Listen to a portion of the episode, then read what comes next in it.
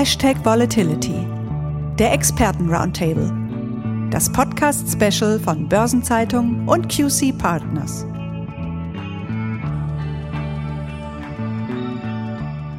Der jüngste Crash an den Aktienmärkten hat gezeigt, wie schnell die Stimmung drehen kann. Bis Ende November war der DAX überwiegend in Rekordlaune und auf Jahresend-Rallye-Kurs.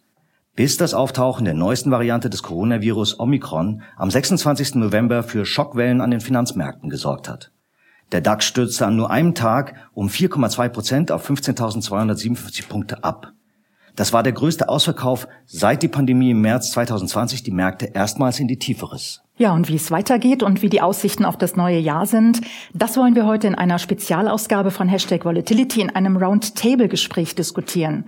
Und dazu begrüßen wir sehr herzlich unseren heutigen Gastexperten Robert Halver, Leiter Kapitalmarktanalyse der Baderbank und natürlich Thomas Altmann, Leiter Portfolio Management von QC Partners. Wir, das sind übrigens Franz Kongbui, ihn haben Sie gerade schon gehört, und ich, mein Name ist Christiane Lang, wir sind Redakteure bei der Börsenzeitung. Hallo Herr Halver, hallo Herr Altmann, wir freuen uns, dass Sie hier sind und wir sind gespannt auf Ihre Einschätzung, die vielleicht teilweise kontrovers sein werden.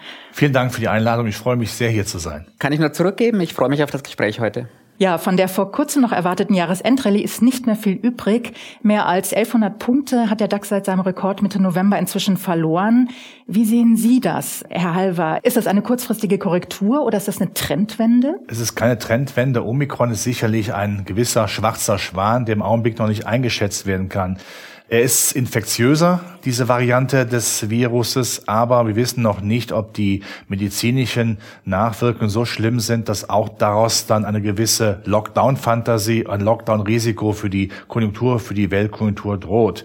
Und ich gehe aber davon aus, dass Amerika zum Beispiel, Europa und China versuchen werden, die Lockdowns möglichst zu verhindern. Also Lockdowns light, ja, aber keine generellen Lockdowns mehr stattfinden. Und das andere Thema ist natürlich, wo die Not am größten ist, die Notenbank am nächsten. Es gibt natürlich, wenn die Konjunktur ein Stück runtergefahren wird, überhaupt keinen Grund, dass die Notenbanken wirklich restriktiv werden. Das können sie ohnehin nicht mehr, weil natürlich die Faktenlage so ist, wir sind überschuldet, Europa muss zusammengehalten werden. Wir werden nie mehr eine wirklich restriktive Geldpolitik sehen können. Und solange Zinssparen so attraktiv bleibt in der Folge wie Fußpilz, ich sage es sehr deutlich, haben wir nach wie vor eine sehr klare Tendenz in das Sachkapital, in die Aktienmärkte. Wir werden zwar mehr Volatilitäten erleben, aber in diesem Jahr ist vielleicht die Jahresendrallye nicht mehr möglich, aber im nächsten Jahr geht es dann weiter, weil einfach Geld da ist, das angelegt werden muss und Zinssparen nicht mehr das große Auffangbecken ist. Und wir haben ja viele Sonderthemen auch im Hightech-Bereich. Das ist ja eine Sonderkonjunktur. Ist ja nicht so, dass man sagen müsste, Hightech ist jetzt auf einmal tot. Ersetzung des Menschen durch die Maschine geht ja weiter. Klimaschutzaktien, das sind ja Megathemen, unabhängig von der Großwetterlage jetzt. Mhm. Also Sie sind sehr optimistisch, Herr Altmann. Wie sehen Sie das? Ich bin grundsätzlich nicht pessimistisch, aber wir müssen natürlich festhalten, dass wir schon ausgelöst durch die normale vierte Welle, also schon vor der Entdeckung von Omikron, eine gewisse Korrektur auch beim DAX hatten, die den DAX ja auch wieder unter die 16.000 zurückgebracht hat. Und Omikron war dann sozusagen der Tropfen, der das fast zum Überlaufen gebracht hat. Und wir sehen natürlich auch Auswirkungen aus der vierten Welle, die die Wirtschaft grundsätzlich jetzt auch schon langsamer wachsen lassen. Wir sehen gerade jetzt bei den aktuellen Daten zu den Industrieaufträgen in Deutschland, dass wir im Oktober zum ersten Mal überhaupt in diesem Jahr im Jahresvergleich wieder einen Rückgang bei den Industrieaufträgen hatten. Das sind natürlich Themen, die werden uns auch ins neue Jahr hin begleiten und die werden vielleicht nicht zu einer Trendwende führen, aber die werden das Wachstum, das wir in der Vergangenheit gesehen haben, durchaus begrenzen. Von dem her hat Omikron wahrscheinlich deutlich gemacht, dass wir zwar nicht den Trend hier wechseln, aber dass wir mit dem, wo wir hingelaufen sind am Aktienmarkt, vielleicht auch das Maximum ausgereizt und tatsächlich den Gipfel erreicht hatten. Bleiben wir vielleicht einfach mal bei Corona. Herr Halver hat gesagt, Omikron als schwarzer Schwan. Aber wie realistisch ist das? Wie fundiert ist das? Also die Aktienmarktprognosen im Augenblick sind eher positiv von den Experten, die man so hört. Aber Omikron wird nicht die letzte Variante sein. Viele erwarten, dass Corona weitergeht, dass neue Varianten kommen. Und manche warnen sogar vor einer Rezession. Also wie optimistisch kann man da tatsächlich sein? Also eine Rezession wird man auf jeden Fall verhindern. Wenn Not am Mann sein soll, sollte, wird natürlich die Politik neue Konjunkturprogramme auflegen, weil es ist sehr wichtig natürlich in dieser Zeit, die ja schon stark an den Nerven rüttelt. Wir sind ja alle auch belastet durch äh, die Corona Ängste, die Risiken, dass man nicht auch noch dann einer Bevölkerung zumutet, ihre Arbeitsplätze zu verlieren. Also wird zur Not auch wieder mit staatlicher Hilfe, die dann wiederum von den Notenbanken finanziert ist, das Schlimmste verhindert. Das geht weiter. Wir können uns keine wirklich Stabilitätspolitik mehr auch in Staatshaushalten erlauben, wenn die Bevölkerung nicht mitmacht. Und wir werden früher oder später sagen müssen, wir müssen mit allen Corona-Varianten, egal wie sie heißen,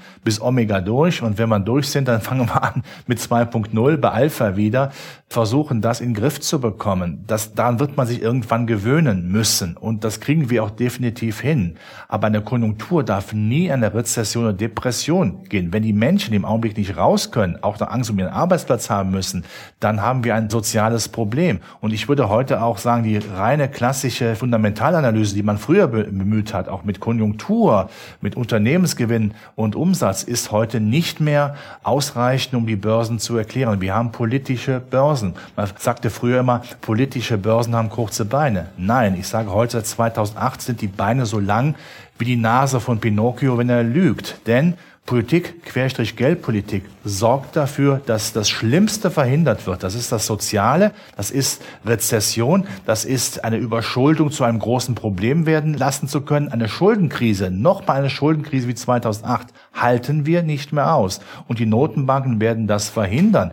Und deshalb auch die Mehr ja auch von Christine Lagarde, ich nenne sie mal La Mère Monétaire, weil sie aus Frankreich kommt, also die Mutter Courage der Notenbankpolitik, genauso in Amerika vom Notenbankchef Jerome Powell. Man kommt aus dieser Rettungsnummer nicht mehr raus. Die Systeme werden damit stabilisiert. Der Rückgang zur Stabilität einer deutschen Bundesbank ist für alle Zeiten nicht mehr gehbar. Herr Halber, Sie haben gesagt, es sind politische Börsen und äh, für Stabilität wird eigentlich gesorgt. Dennoch, die Anleger sehen das ja ein bisschen anders. Deswegen an Sie, Herr Altmann, die Frage, inwieweit müssen die Märkte weiter mit Turbulenzen rechnen? Auf Omikron wurde mit Schock reagiert. Weitere Varianten kommen. Auf welche Unruhen müssen wir uns einstellen? Also ich glaube grundsätzlich, dass wir uns durchaus auf anhaltende Unruhen einstellen müssen und auch auf mehr Turbulenzen, wie wir es in den letzten Wochen gesehen haben. Bei allem Negativen und bei allen Unruhen dürfen wir aber auch eines nicht vergessen. Wir haben jetzt gerade auch über die Frage gesprochen, Rezession ja oder nein. Ich würde sagen, Abschwung ja, Rezession nein. Wir haben hier natürlich auch Faktoren, die dann in eine drohende Rezession hinein oder in eine starke Abschwächung hinein positiv wirken könnten. Themen, die wir im Moment viel diskutieren und die im Moment ja als wachstumshemmend oder sogar wachstumsschädlich wahrgenommen werden, sind ja zum einen der hohe Rohölpreis. Wenn wir jetzt unterstellen, dass die Konjunktur im nächsten Jahr deutlich langsamer laufen würde, dann wird auch der Rohölpreis automatisch zurückkommen und somit eine erste Konjunkturspritze liefern. Auch andere Themen wie Lieferengpässe, Materialengpässe, Frachtknappheit, hohe Frachtraten, das sind natürlich alles Themen, die sich dann in eine schwächere Wirtschaftslage hinein relativ schnell vielleicht nicht ganz in Luft auflösen, aber zumindest deutlich reduzieren würden und die damit auch jeden möglichen Abschwung abbremsen würden. Und beim Thema Notenbanken, daher halber, glaube ich, sind wir uns komplett einig. Im Zweifel, wenn das Wachstum schwächer ausfällt als im Moment von den Notenbanken prognostiziert oder erhofft, werden die Notenbanken die ersten sein, die ihren Kurs revidieren, Zinserhöhungen abblasen, auch Reduzierungen von Anleihenkaufprogrammen abblasen. Und wir haben ja auch, da haben wir noch gar nicht drüber gesprochen jetzt, eine Notenbank auch in China, die ja im Verhältnis zu den westlichen Notenbanken noch eine deutlich vollere Werkzeugkiste hat mit Möglichkeiten der Senkungen der Reserve Ratio, in China werden ja auch zum Beispiel positive Zinsen auf die von den Banken gehaltenen Einlagen gezahlt. Da gibt es also auch noch jede Menge Möglichkeiten einzugreifen, ganz abgesehen davon, dass dort auch die Staatsverschuldung deutlich geringer ist und auch damit natürlich Möglichkeiten bleiben, die Konjunktur deutlich zu stimulieren. Inflation ist immer ein sehr wichtiges Thema. Die Deutschen lieben ja Stabilität. Wir kennen das ja. Unser Nationaltrauma ist Inflation. Das ist uns quasi mitgegeben, ich sag mal schon von den Stabilitätsgenen, die wir vermutlich schon mit der Muttermilch aufgenommen haben. In anderen Ländern sieht man Inflation etwas anders. Und wir müssen uns daran gewöhnen, dass Notenbanken Inflation laufen lassen. Einfach weil Inflation natürlich nicht mehr so bekämpft werden kann wegen der Überschuldung. Länder im Süden der Eurozone können höhere Zinsen kaum mehr tragen. Sonst haben wir wieder die Eurosklerose, das Thema, dass, äh, dass Europa auseinanderfällt. Also wird man das laufen lassen. Und ich sage auch sehr deutlich, von Amerika lernen heißt siegen lernen. Eine EZB ist gerne bereit, auch die Inflation oberhalb der Kreditzinsen der Staatsanleiherenditen festzuhalten, weil damit entschuldet man sich quasi auf künstliche Art und Weise. Das hat Amerika mal gerne gemacht, nach Weltkriegen, nach Golfkriegen, Vietnamkriegen, also dass man die Inflation als Waffe nutzt heißt dann eben auch, die Notenbanken kommen insgesamt nie mehr zum Punkt einer Stabilität. Und jetzt zu der Inflation. Inflation hat ja das Wunderbare, dass sie natürlich immer vergleicht Preise jetzt mit einem Jahr vorher. Sollten die Rohölpreise, die Industriemetallpreise, Kohlepreise und auch meinetwegen die Gaspreise auf dem hohen Niveau bleiben im nächsten Jahr, bekommen wir ja eine Inflationsentspannung alleine schon aufgrund des Vorjahresvergleiches. Die bleiben absolut hoch, aber Inflation ist eine relative Größe. Und dann kommt natürlich dann ins Spiel, dass die Notenbanken ihre Mehr, ihr Narrativ, ihre Legende von der vorübergehenden Inflation dann gespielt bekommen. Bleiben wir noch mal kurz bei der Geldpolitik. Neben Corona ist die Inflation eines der bestimmenden Themen an den Kapitalmärkten.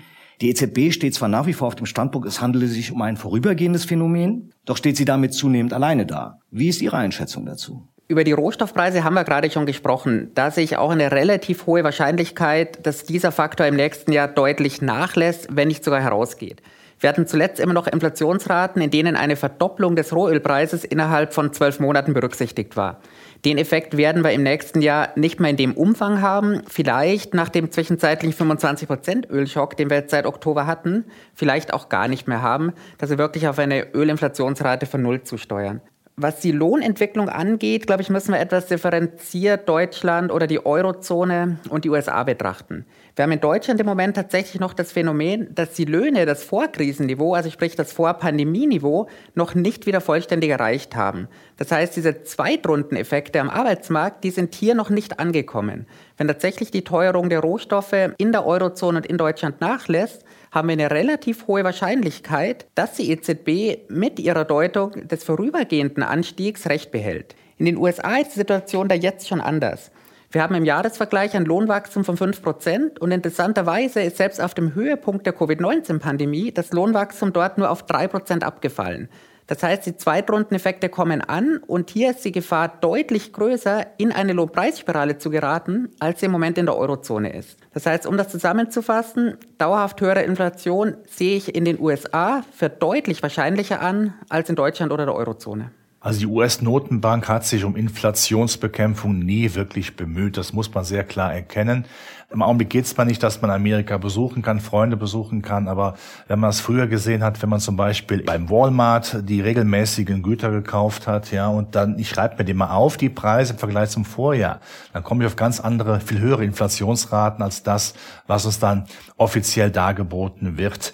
Die Amerikaner sagen immer, die Konjunktur muss laufen, egal wie, und Inflation ist da ein gewisser Highway, auf dem die Konjunktur angetrieben wird. Die Inflation wird nicht konsequent bekämpft und man möchte ja auch die Entschuldung haben. Also ist Amerika im Grunde genommen auch nicht unbedingt dann stabilitätspolitisch eher der Paulus und wir sagen dann, die EZB ist der Saulus. Nur die EZB hat natürlich eine andere Tradition. Sie muss ja eigentlich die Erbschaft der Bundesbank übernehmen und die Stabilität natürlich zumindest dann verbal noch nach vorne bringen. Aber in der Tat ist es ja dann auch mittlerweile so, dass die Stabilitätsgeister, ich sag mal, im offenen gelassenen Fenster im EZB Hochhaus verschwunden und sollen nicht mehr zurückkommen, weil wir einfach jetzt die Kraft des Faktischen haben, Überschuldung Europa zusammenhalten, Klimaschutz finanzieren. Das heißt, man geht davon aus, die Geldpolitik bleibt auf der Überholspur. Man möchte auch einen schwachen Euro haben, um damit natürlich auch äh, besser exportieren zu können. Und solange eben nicht die Gefahr droht, dass wir in Europa und Deutschland eine Lohnpreisspirale bekommen, eine galoppierende Inflation, wird die Notenbank auch daran nichts ändern. Das ist Konsens, wie ich finde, bei der EZB. Vielleicht ist da die deutschen Vertreter noch ein bisschen mehr auf Stabilitätskurs, aber wir kommen nicht zurück. Also wird die Inflation nicht bekämpft und ich bin mir sicher, sie wird im nächsten Jahr sich etwas nach unten bewegen. Die Spitzen werden abgeschnitten und dann wird man sagen, seht ihr, die Inflation kommt runter, wir müssen nichts machen. Sie wird aber auf einem höheren Sockel bleiben, wird ja erwartet. Sie haben vorhin von Abschwung gesprochen. Kommen wir mal zum Drohgespenst Stagflation, also stagnierendes Wachstum, Inflation. Wie groß ist die Gefahr? Stagflation, das war das große Thema in den 70er Jahren nach den Ölpreisschocks, aber man muss heute anders sehen. Früher war es ja so, dass Inflation noch bekämpft wurde. Das hat man gesehen unter der Bundesbank. Nach dem zweiten Ölpreisschock hat man ja Inflation konsequent bekämpft und damit natürlich die Konjunktur abgewürgt. Das macht man heute ja nicht mehr. Heute sagt man, die Inflation ist da.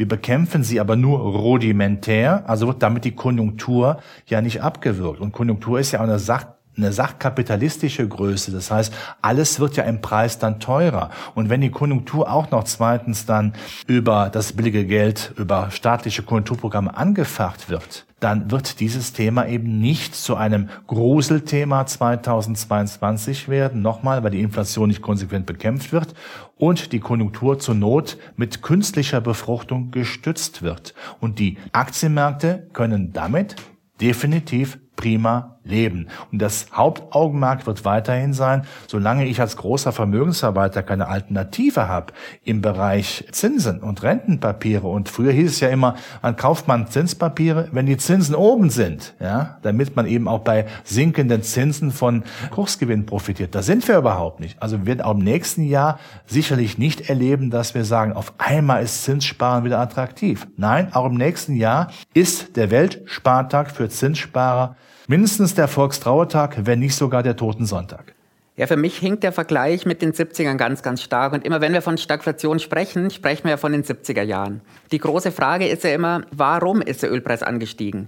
Und da sind die Vorzeichen eben ganz anders, als sie in den 70ern waren. In den 70er Jahren hat die OPEC die Fördermenge ganz bewusst gedrosselt, um viele westliche Staaten im Endeffekt für ihre israelfreundliche Politik zu bestrafen. Das Ergebnis war dann der starke Anstieg des Ölpreises. Zusätzlich befeuert wurde das dann noch durch den Krieg zwischen dem Iran und dem Irak damals.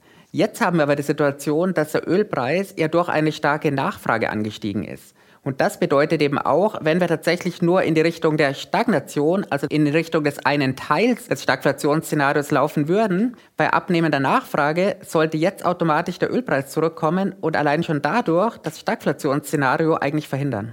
Also wir sehen schon, politische Börsen haben tatsächlich keine kurzen Beine mehr. Sie haben jetzt sehr viel über Geopolitik schon gesprochen. Da wollten wir vielleicht später nochmal darauf zurückkommen. Ich würde gerne jetzt nochmal einen Blick auf die Bundespolitik richten. Es formiert sich ja eine neue Bundesregierung. Welche Auswirkungen auf die Märkte sind aus Ihrer Sicht absehbar, was die anstehenden politischen Weichenstellungen angeht? Gerade das Thema Klimapolitik hatten Sie auch schon erwähnt, Herr Halver. Was erwarten Sie? Also die neue Regierung, Ampelregierung, hat schlicht und ergreifend Jahrhundertreformen vor sich. Ob sie umsetzt, das müssen wir abwarten.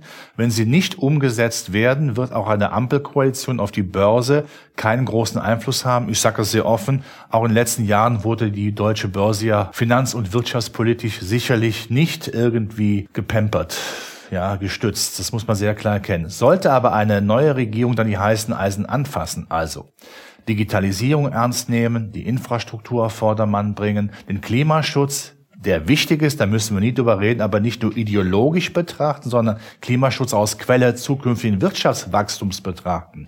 Dann würden wir auch für die deutsche Börse eine gewisse Sonderkonjunktur erleben. Wichtig wäre ja, dass man dieses Thema, auch Klimaschutz, nicht wie Solarpaneele oder andere Dinge an die Konkurrenz abgibt, sondern sagt, das ist unser deutsches Thema, das ist quasi, Wirtschaftswunder ist zu viel gesagt, aber unsere Quelle zukünftigen Wohlstands, das wollen wir nutzen, indem wir auch äh, gerade Werte in der zweiten, dritten Reihe politisch so stützen, vielleicht sogar über einen Staatsfonds, der interessanterweise dann auch nicht angerechnet wird bei der Schuldenbremse, dass man hier Schwung reinbringt, dass also quasi gesagt werden kann, am deutschen Klimawesen soll die Umweltwelt genesen, dass wir sagen, wir können die Umwelt sauber halten, schaffen aber damit auch Arbeitsplätze, Wirtschaftswachstum und damit auch eine Akzeptanz für Klimaschutz. Darum geht es. Und wenn das die Ampelkoalition fertig bringen sollte, dann hat sie mit Fug und Recht den Wirtschaftsnobelpreis verdient. Ja, die Börsen hatten die Wahl ja relativ schnell abgehakt, weil zunächst war für die Börsen natürlich tatsächlich wichtig, dass eine Regierung komplett aus der demokratischen Lage heraus gebildet wird. Das ist der Fall und damit war für die Börsen die Grundvoraussetzung geschaffen weiteres Wachstum, die besagt, Deutschland ist und bleibt ein demokratisches Land im Herzen Europas.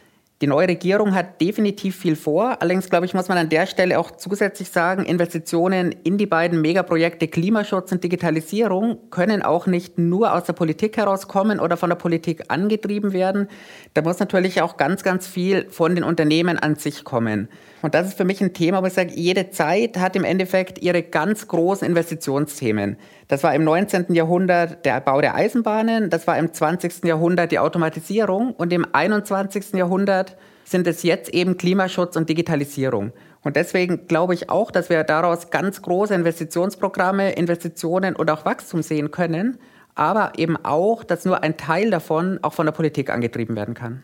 Ja, aber die Politik muss die Rahmendaten setzen. Das heißt, die Unternehmen sollen nicht angereizt werden, im Ausland zu investieren, weil da vielleicht die Stromkosten viel günstiger sind. Das ist Stromkosten, das ist ja für, für mich die Arbeitskosten der Zukunft weil Digitalisierung geht nur mit Strom, auch später äh, Wasserstoffgewinnung geht nur mit Strom, E-Mobilität geht nur mit Strom. Wir werden ein Vielfaches an Strom brauchen.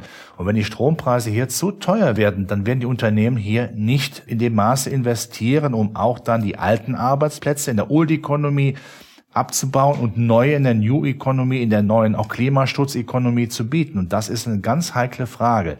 Ich bin der Meinung, wir können beides hinbekommen, wenn man sagt, ja, Klimaschutz machen wir, aber eben auch mit wirtschaftlicher Prosperität, dann ist das in Ordnung. Und die Unternehmen werden dann gerne hier investieren, wenn sie sagen, es lohnt sich. Aber jetzt zu sagen, die Unternehmen, ja, die wollen ja nicht. Äh, ein Unternehmen, das gehört so weit dazu, ist an Gewinn orientiert, an Rendite orientiert. Aber die Rahmendaten setzt nun mal die Wirtschafts- und Finanzpolitik. Genauso wie wir das nach dem Krieg mit einem Industriestandardgesetz haben. Wir sind nicht, vielleicht nicht mehr Industrieweltmeister, aber wenn wir Klimaschutzweltmeister würden und da auch Geld verdienen könnten, dann kann man nur sagen, dann haben wir gewonnen. Dort müssen wir aber hinkommen. Die Unternehmen müssen nicht die Hausaufgaben einer verfehlten Wirtschaftspolitik machen. Das können sie gar nicht. Sonst werden sie das Land verlassen und dann werden Arbeitsplätze unser größter Exportschlager. Das sind natürlich Drohszenarien, die Sie hier aufbauen. Also die Politik ist gefordert. Die Rahmendaten müssen gesetzt werden. Jetzt würde ich gerne mal über die Grenzen hinausschauen, vor allen Dingen mal nach China. Da schwächt sich das Wachstum ab. Es ist weniger als erwartet. Wie geht es da Ihrer Ansicht nach weiter? Mit wie viel Rückenwind ist noch aus China zu rechnen?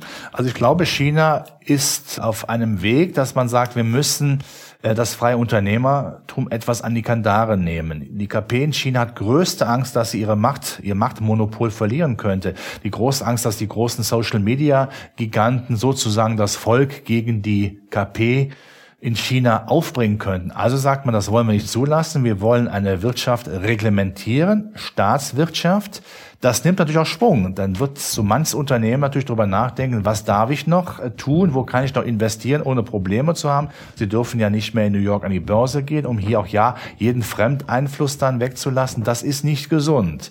Und das ist auch, wie ich finde, eine Hoffnung für die westliche Welt, für Amerika sowieso, aber auch für Europa, dass man sagt, wenn da die Schotten dicht gemacht werden, wenn da äh, vielleicht wirtschaftspolitische Fairnessregeln eher staatswirtschaftlich gedreht werden, könnte man natürlich sagen, okay, liebe Weltindustrie, dann kommt weiter nach Europa oder kommt bitte wieder nach Europa, das ist dann positiv. Aber wenn die äh, Wirtschaft in China an die Kandare genommen wird, heißt das natürlich auch weniger Weltwirtschaftswachstum, das ist ganz klar. Ich glaube, man muss ja auch vielleicht nochmal tiefer in die Zahlen einsteigen. Man spricht natürlich, wenn man auf die reinen Wachstumsraten schaut, immer sehr, sehr gerne und sehr, sehr schnell von einem niedrigeren Wachstum. Das geben die Zahlen natürlich auch her. Man sollte aber auch berücksichtigen, dass sich die chinesische Wirtschaft in den letzten 15 Jahren versechsfacht hat. Das heißt, ein Wachstum um 550 Prozent, während im gleichen Zeitraum die US-Wirtschaft gerade mal um 60 Prozent, also ungefähr ein Zehntel gewachsen ist. Und das bedeutet umgekehrt natürlich auch, wenn die Wirtschaft in China jetzt nur um 1,6 Prozent wachsen würde, ist das in absoluten Einheiten gerechnet das gleiche Wachstum wie ein 10 Prozent Wachstum vor 15 Jahren. Und wir haben ja nicht nur dieses Wachstum von 1,6 Prozent, zuletzt lag die Wachstumsrate bei 4,9 Prozent. Das sind immer noch Wachstumsraten, über die wir uns hierzulande freuen würden. Und dass China diese Wachstumsrate hat inmitten eines Prozesses, in dem die Wirtschaft ja ganz bewusst anders ausgerichtet wird, weniger exportabhängig ausgerichtet wird, hin zu mehr Binnenkonsum ausgerichtet wird, da glaube ich, muss man sich um die Wachstumsraten vielleicht gar nicht die ganz großen Sorgen machen. Natürlich kann man nicht wegdiskutieren, dass es in China zum einen im Moment auch Probleme am Immobilienmarkt gibt, auch wenn es sie sicherlich nicht nur in China gibt, sondern auch in den USA gibt. Und natürlich ist die politische Unsicherheit gerade mit der zunehmenden Regulierung auch im Bildungssektor, im Technologiesektor mit Sicherheit gerade auch für mögliche Investitionen deutlich größer als in der westlichen Welt. Das kann man nicht wegdiskutieren und das will ich auch gar nicht wegdiskutieren. Jetzt gehen wir mal auf die andere Seite in die USA. Da steht nächstes Jahr ja auch einiges an. Das sind die Zwischenwahlen. Joe Biden steht im Augenblick gar nicht so gut da. Mit was rechnen Sie aus den USA, Herr Altmann vielleicht mal? Ich denke, das Wachstum in den USA wird sich abkühlen. Wir haben auch in den USA ein großes Problem im Moment, was das Wachstum der Häuserpreise angeht. Zuletzt sind die jetzt im Jahresvergleich um 18 Prozent gewachsen. Und dem muss man mal gegenüberstellen, auf dem damaligen Höhepunkt der Immobilienblase, also sprich vor dem Konkurs von Lehman Brothers, lag das maximale Wachstum bei 11 Prozent. Wir hatten 1979 zwar schon mal ein Wachstum von 15 Prozent bei den Immobilienpreisen, allerdings lag damals auch die Inflationsrate bei heute kaum noch vorstellbaren 15 Prozent. Und das, glaube ich, wird dazu führen, dass die Wirtschaft auch langsamer wächst, dass dieser Sektor langsamer wächst. Und natürlich darf man sich auch durchaus Sorgen machen um die hohe Verschuldung der US-Konsumenten. Wir haben in den USA ausstehende Konsumkredite in Höhe von Achtung 4,3 Billionen US-Dollar und dem steht ein Wert von 2,6 Billionen aus Zeiten von vor der Finanzkrise gegenüber. Das ist ein Wachstum um 75 Prozent, das mit Sicherheit in dieser relativ kurzen Zeitspanne nicht gesund sein kann. Also Amerika ist ein Stehaufmännchen. Man hat Amerika immer unterschätzt. Ich erinnere mich in den 80er Jahren und den Zeiten von Ronald Reagan, da begann ja die große Verschuldung, die extrem große Verschuldung. Damals war aber die Staatsverschuldung ungefähr nur ein Zehntel dessen, was sie heute ist. Damals sagte schon, Amerika geht in die Pleite. Es ist nie passiert, weil Amerika auch seitens der Notenbank immer auch die Staatsverschuldung stark an sich aufgekauft hat und das Ausland auch gerne immer noch US-Papiere kauft. Also Amerika bekommt auch dieses Mal wieder die Kurve. Und Amerika ist auch fähig zu lernen, Augenblick ist Amerika sehr stark dabei, den Klimaschutz auszubauen. Eine große Gefahr für Europa und für Deutschland. Das heißt, sie suchen schon ihre Möglichkeiten. Und die Verschuldung, die wir ja immer hatte, die wurden immer über die Inflation auch dann ausgebucht. Jemand, der in Amerika Schulden hat, äh, das ist ja faszinierend, wie schnell man die auch wieder loswerden kann, wenn man dann einen Job wieder gefunden hat. Also das läuft weiter. Also diese Verschuldung äh, in Amerika, das ist ein Thema, das kennen wir eigentlich seit mindestens Ronald Reagan. Das Thema wird uns weiter beschäftigen, hat aber die Wirtschaft ja in der Tat Tat nicht ähm, nicht abgebremst, sondern war ja eher nochmal ein Faktor nach vorne. Und solange eine US-Notenbank der Meinung ist, die Konjunktur wird gestützt, habe ich um Amerika keine Angst. Ich habe eigentlich die große Angst, dass Amerika uns die Chancen wieder klaut.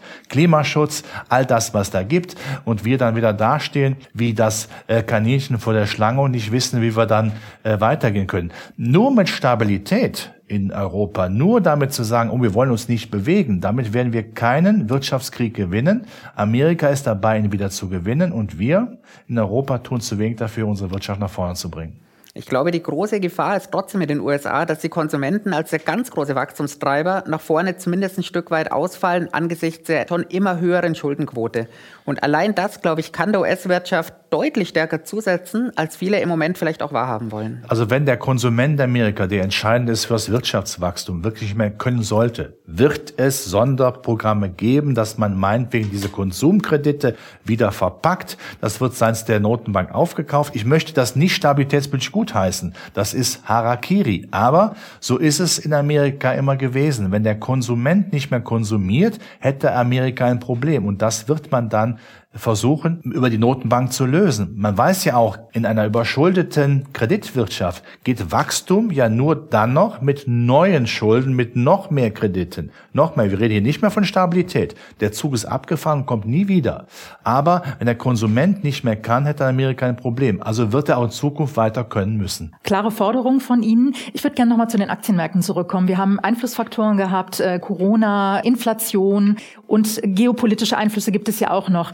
Welches Gewicht, glauben Sie, haben die im nächsten Jahr auf die Aktienmärkte? Gibt es Einflussfaktoren, die mehr Gewicht haben als andere? Es ist, glaube ich, wichtig, das Brot- und Buttergeschäft nach wie vor nicht zu vergessen. Das ist äh, die billige Zinspolitik der Notenbanken, der EZB. Tun wir mal so, als hätten wir im nächsten Jahr eine Rendite für Staatspapiere von 0,01. Wenn man dieser Rendite ein KGV, ein Kursgewinnverhältnis beimessen würde, wie man es ja bei Aktien macht, wären wir bei 10.000. So eine hohe Bewertung hat keine Aktie in Deutschland. Das heißt, wir haben in der relativen Betrachtung keine Hochbewertung der Aktien. Nein, die wirkliche Teufelsanlage, die überbewertete Anlage, die völlig aus dem Ruder gelaufen ist. Das sind die Staatspapiere angesichts der Verschuldung, der nicht vorhandenen Zinsen, des Inflationsdrucks und äh, für mich äh, die Tatsache, dass diese Schulden noch nicht mehr zurückgezahlt werden können. Warum äh, mache ich dann eine Politik des Zweierlei Messens? Aktien sind zu teuer. Dann muss ich auf Zinspapiere gehen, die noch viel schlimmer aussehen. Das habe ich nie verstanden. Und Aktien leben ja auch von der Rationalisierung, von der Weiterentwicklung. Und wenn man sich auch die deutsche Industrie anschaut, wenn man sich auch den Hightech-Sektor anschaut, vielleicht auch die Biochemie-Sparte, da passiert ja was. Da ist man nach vorne orientiert.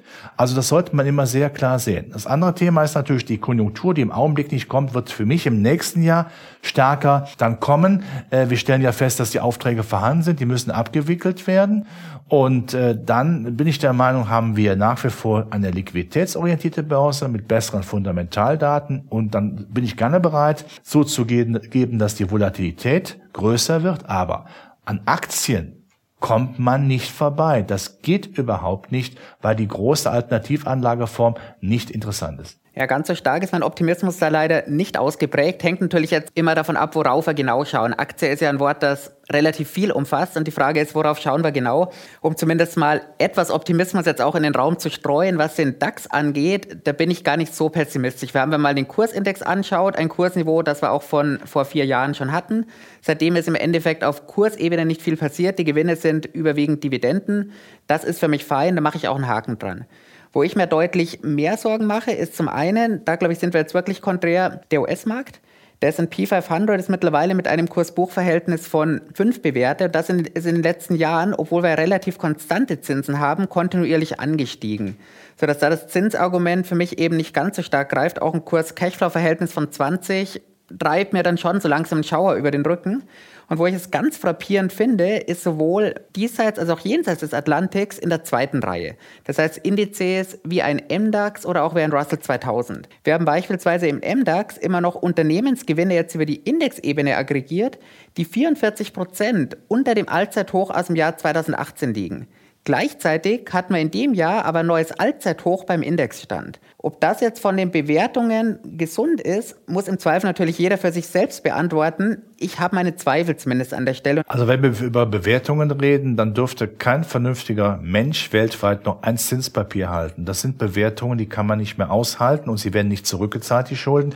Die Inflation liegt oberhalb der Zinsen. Wieso äh, bin ich der Meinung, ich muss unbedingt Vermögensvernichtung, Kaufkraftvernichtung bewusst eingehen? Da schaue ich eben dann schon auf den Aktienmarkt. Natürlich, Herr Altmann, kann man nicht sagen, sagen, jetzt kaufe ich den Aktienmarkt platt. Ich muss schon in die Branchen gehen und schauen, wo hole ich denn da noch meinen Nektar. Das ist ganz klar. Aber das Bewertungsargument ist für mich dann hinfällig, wenn ich sagen muss, ich kann ja nicht sagen, der Aktienmarkt ist zu teuer, indem ich dann am Zinsmarkt investiere, der noch viel teurer ist, der ein dreifaches, vierfaches, zehnfaches, hundertfaches teurer ist. Das sollte jetzt auch keine Empfehlung für die Anleihe sein, aber ich glaube, es wird gerade in das nächste Jahr hinein umso wichtiger, selektiv vorzugehen, sich einzelne Regionen anzuschauen. Und es gibt ja auch, und das finde ich tatsächlich interessant, wenn wir hier nochmal auf die Bewertungen zurückgehen und vielleicht nochmal eine Region weiterspringen, gerade zum Beispiel in Asien auch jede Menge Aktienmärkte, die nicht nur im Vergleich zu den USA, sondern ja auch sogar im Vergleich zu Europa nochmal deutlich günstiger bewertet sind, eben auch deswegen, weil sie teilweise das komplette Kalenderjahr über nicht nur keine keinen Ertrag, sondern bisher sogar einen Negativertrag geliefert haben. Und das sind ja nicht nur extreme Märkte jetzt wie in Hongkong, wo wir mittlerweile über ein Kurs-Buchwert-Verhältnis von 0,9 sprechen, aus Gründen, über die wir jetzt auch schon gesprochen haben. Das sind ja auch Indizes wie beispielsweise in Korea, die auch nur knapp über Buchwert gehandelt werden, mit einem Kurs-Gewinn-Verhältnis von um die 10, aber eben mit weltbekannten und weltweit aktiven Unternehmen. Und da habe ich häufig den Eindruck, es wird sehr, sehr schnell und sehr, sehr viel auch von vielen Aktienanlegern in die USA geschaut. Und der asiatische Aktienmarkt frisst ja, glaube ich, auch in vielen Portfolios doch ein gewisses Nischendasein. Ich würde gerne nochmal auf diese Bewertungsfrage kommen. Herr Halver, Sie sagen, an Aktien geht überhaupt kein Weg daran vorbei, egal wie die Bewertungen sind. Sie sagen, es ist schon recht hoch bewertet. Ist das ein Argument zu sagen, man kann nur in Aktien gehen, weil eben Anleihen keine Alternative sind und damit die Bewertung hoch und hoch treiben und irgendwann platzt vielleicht dann doch die Blase? Ich will nicht von Alternativlosigkeit sprechen. Natürlich muss man bei Aktien auch in die einzelnen Branchen gehen, gern auch in die Regionen und schauen, wo hole ich denn wirklich dann noch äh, Potenzial raus. Das ist ganz klar. Aber man stellt sich den typischen Vermögensverwalter, eine typische Vermögensverwalterin vor, die bekommt Geld auf den Tisch, hat zu investieren. Dann kann sie ja mal plastisch gesprochen oder platt gesprochen, da hat sie äh, Sachkapital, vor allem die Aktien und sie hat Zinspapier. Lassen wir mal sonst die Anlageformen Kryptowährungen oder Windparks mal außen vor. Dann muss man sich vor Augen führen, nach Inflation bleibt im Zinspapier nichts übrig. So. Aktien sind absolut betrachtet sicherlich nicht billig, sie sind teuer, aber ich muss die relative Betrachtung machen. Ich muss mit meinem Geld ja was machen. Ich kann nicht sagen, ich lege es jetzt mal unter das Kopfkissen, das muss ja angelegt werden. Und dann wird man dann immer im Aktienmarkt, wie ich finde, noch fündig in Branchen, Klimaschutz zum Beispiel. Äh, der Klimaschutz, wenn man Europa sieht, läuft ja besser als zum Beispiel äh, die, die absoluten Aktienindizes. Das scheint also ein Thema zu sein. Wir haben im Hightech-Bereich haben wir Möglichkeiten, wir haben auch in der Biochemie Möglichkeiten, die muss man dann ausfindig machen.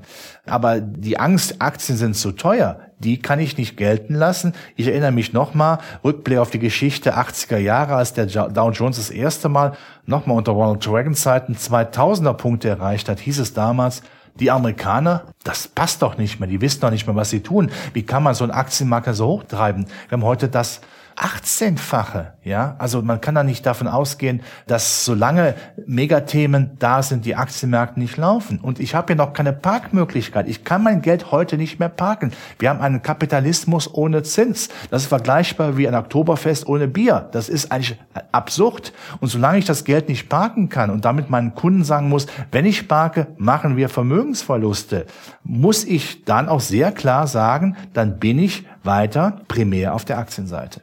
Aber jeder, der zumindest in den USA auf die Aktienseite investiert, muss natürlich auch fest davon überzeugt sein, dass die Kurse auch tatsächlich weiter steigen. Denn in den USA haben wir tatsächlich jetzt den Punkt erreicht, an dem die Staatsanleihenrenditen höher sind als die Dividendenrendite des S&P 500. Das ist hierzulande natürlich anders oder nochmal ganz anders in klassischen Dividendenmärkten wie in Großbritannien, wo wir durchaus Dividendenrenditen von 4% haben. Auch Deutschland mit einer Dividendenrendite von zwei bis drei Prozent bleibt das sicherlich ein relativ attraktiver Markt. Aber ich würde Aktien grundsätzlich nie als alternativlos bezeichnen. Die Frage ist ja immer, wann erwartet jemand auch individuell im Zweifel einen Einbruch und dann kann natürlich auch im Zweifel die Wertaufbewahrung, zumindest des nominellen Wertes einer Staatsanleihe, vorübergehend trotzdem besser sein als ein stärkerer Einbruch am Aktienmarkt. Auch wenn wir alle wissen, dass es natürlich fast ein Ding der Unmöglichkeit ist, diesen Aktienmarkteinbruch auch tatsächlich zu timen. Ich sage nicht, dass Aktien alternativlos sind. Ich sage, es ist alternativlos, bei Aktien zu schauen, welche Branchen, welche Einzelwerte noch Potenzial haben. Das ist, äh, glaube ich, die Aussage. Aber Sie haben was sehr Wichtiges gesagt, Dividende. Dividende äh, ist in Amerika nach meinem Dafürhalten nicht das große Thema. Im Hightech-Sektor gibt es keine großen Dividenden. Das Geld wird ja wieder investiert. Aber in Europa ist etwas anderes. Das kann man wunderbar festmachen an dem Beispiel der T-Aktie. 96 bis heute, vor der Erstemission bis heute gehalten, hat man eine Rendite im Jahr von einem Prozent. Würde man die Dividende mit einrechnen, zum Beispiel indem man sagt, Zinseszinseffekt, die Dividende der Telekom wird immer wieder in Telekom-Aktien investiert, hätte man fast eine Verdreifachung. Also Dividende ist was Herrliches, ist ein Zinsersatz und macht damit das Zinssparen noch unattraktiver. Sie haben selbst gesagt, der DAX im Augenblick ja im Durchschnitt seit 88 2,7 Prozent Dividendenrendite. Das macht ja Spaß, wenn ich mir die Renditen in Deutschland anschaue, die ich im Zinsbereich bekomme.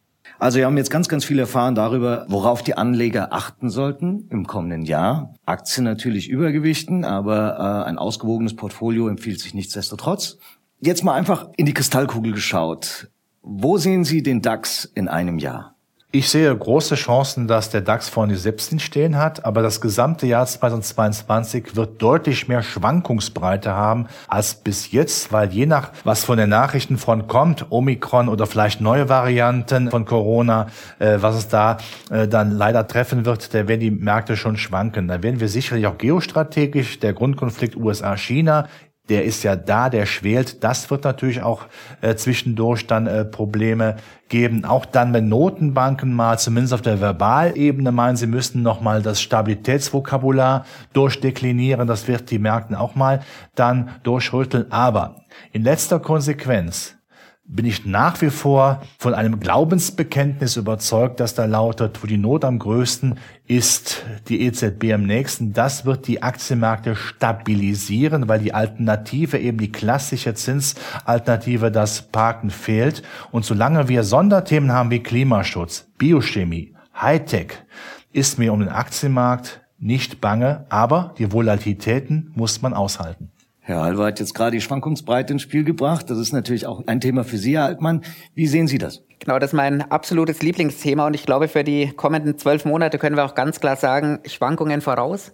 Und wir sehen das vor allem an den Volatilitätsindikatoren. Ich schaue da ganz gerne auf die SKU, auf Deutsch Schiefe genannt. Und die zeigt uns im Moment an, dass Optionen mit deutlich tieferen Basispreisen, die gerne zu Absicherungszwecken verwendet werden, schon extrem teuer sind. Sprich, hier ein extrem hoher Volatilitätsaufschlag gezahlt wird. Und da gibt es ja auch Gründe, warum diese Optionen trotz des hohen Preises jetzt auch schon zu Absicherungszwecken gekauft werden. Und wenn wir uns dieses Q mal genauer anschauen über die letzten zehn Jahre, dann sind wir im Moment im 98. Perzentil. Sprich, nur an zwei Prozent aller Handelstage der letzten zehn Jahre war diese Kennzahl noch ausgeprägter. Und diese Kennzahl sagt tatsächlich zukünftige Schwankungen recht zuverlässig voraus. Und Gründe dafür gibt es ja viele. Egal, was geldpolitisch passieren wird, Sie haben es auch gesagt, Herr Halber, verbal werden die Notenbanken ganz, ganz viel am Markt bewegen. Dazu kommen dann politische Themen wie auch die Wahl in Frankreich, über die wir noch nicht gesprochen haben, die in der Eurozone je nach Ergebnis auch durchaus zu größeren Ausschlägen führen kann. Und was den DAX angeht, ich habe schon gesagt, ich bin nicht pessimistisch, aber auch nicht komplett optimistisch. Ich würde sagen, der DAX ist für mich komplett bewertet, aber er ist nicht überbewertet sodass ich auf Ebene des Kursindex sagen würde, da müssen nicht unbedingt neue Rekordstände her. Wenn wir hier das alte Rekord einstellen, dann aber noch die Dividendenrenditen, über die wir gesprochen haben, die oben drauf packen, dann wäre das ein Wert von 16.500 Punkten, der dann zumindest beim Performance Index ja trotzdem ein neues Allzeithoch auch bedeuten würde. Dann sind wir gar nicht so weit auseinander, was das Aktienjahr 2022 angeht. Äh, aber gerade das Thema Frankreich, Frankreich-Wahl ist natürlich auch seitens der Notenbank ein wichtiges Thema, dass man sagt, wir müssen für genügend Geld sorgen, um Kulturprogramme zu finanzieren, damit man in äh, Frankreich eben nicht die Extreme wählt. Und was auch nochmal sehr wichtig ist, wir haben ja erlebt, dass alleine so ein Aktiencrash wie 2008, Lehman-Pleite, Immobilien, äh, Pleite, als diese große Blase geplatzt ist, natürlich auch dann Reibungsverluste für die Konjunktur ausmacht. Wenn jeder im Fernsehen diese schlimmen Bilder sieht, dann ist natürlich der Konsument nicht geneigt, Geld auszugeben, Unternehmen nicht geneigt, dann äh, zu investieren. Und auch das wird man immer im Kopf haben. Und selbst eine Regierung in Deutschland, die vielleicht nicht besonders aktienfreundlich ist, wird immer darauf achten, dass diese negativen Bilder nicht kommen und die Notenbanken dafür sorgen, dass die Aktienmärkte möglichst stabil bleiben. Wie gesagt, Volatilität, ja, deutlich mehr, aber keinen Aktiencrash, der im Grunde genommen dann die letzte positive Botschaft auch noch kaputt machen würden. Also ich denke, eine gewisse Portion Optimismus ist durchaus angebracht für das nächste Jahr, aber umgekehrt hat eine ordentliche Portion Skepsis oder Vorsicht am Aktienmarkt sicherlich auch noch nie geschadet. Das waren jetzt wunderbare Schlussworte von Ihnen beiden. Herzlichen Dank. Wir enden jetzt mit diesem Blick in die Kristallkugel und sind gespannt, wo wir dann in einem Jahr tatsächlich enden werden. Angesichts der vielen Unsicherheiten, des weiteren Pandemieverlaufs, Inflationsentwicklung, geopolitische Risiken und alles, was wir angesprochen haben. Und wir beschließen unser erstes Hashtag Volatility Spezial in Form eines Roundtables und bedanken uns sehr herzlich bei Ihnen, Herr Halver und Herr Altmann, bei Ihnen für Ihre Einschätzung. Es war sehr interessant und hat viel Spaß gemacht. Uns hat es auch viel Spaß gemacht. Vielen Dank, hat Spaß gemacht. Und auch von Ihnen, liebe Zuhörerinnen und Zuhörer, verabschieden wir uns und wir freuen uns, wenn Sie am 21. Dezember wieder mit dabei sind, wenn die nächste Ausgabe von Hashtag Volatility erscheint. Und falls Sie Interesse haben, immer freitags erscheint außerdem sieben Tage Märkte, die Wochenvorschau der Börsenzeitung und unser Podcast Nachhaltiges Investieren kommt donnerstags alle 14 Tage neu. Hören Sie doch auch dort einfach mal rein. Ich danke Ihnen ebenfalls, Herr Halver und Herr Altmann. Auf Wiederhören. Und vielen Dank Ihnen.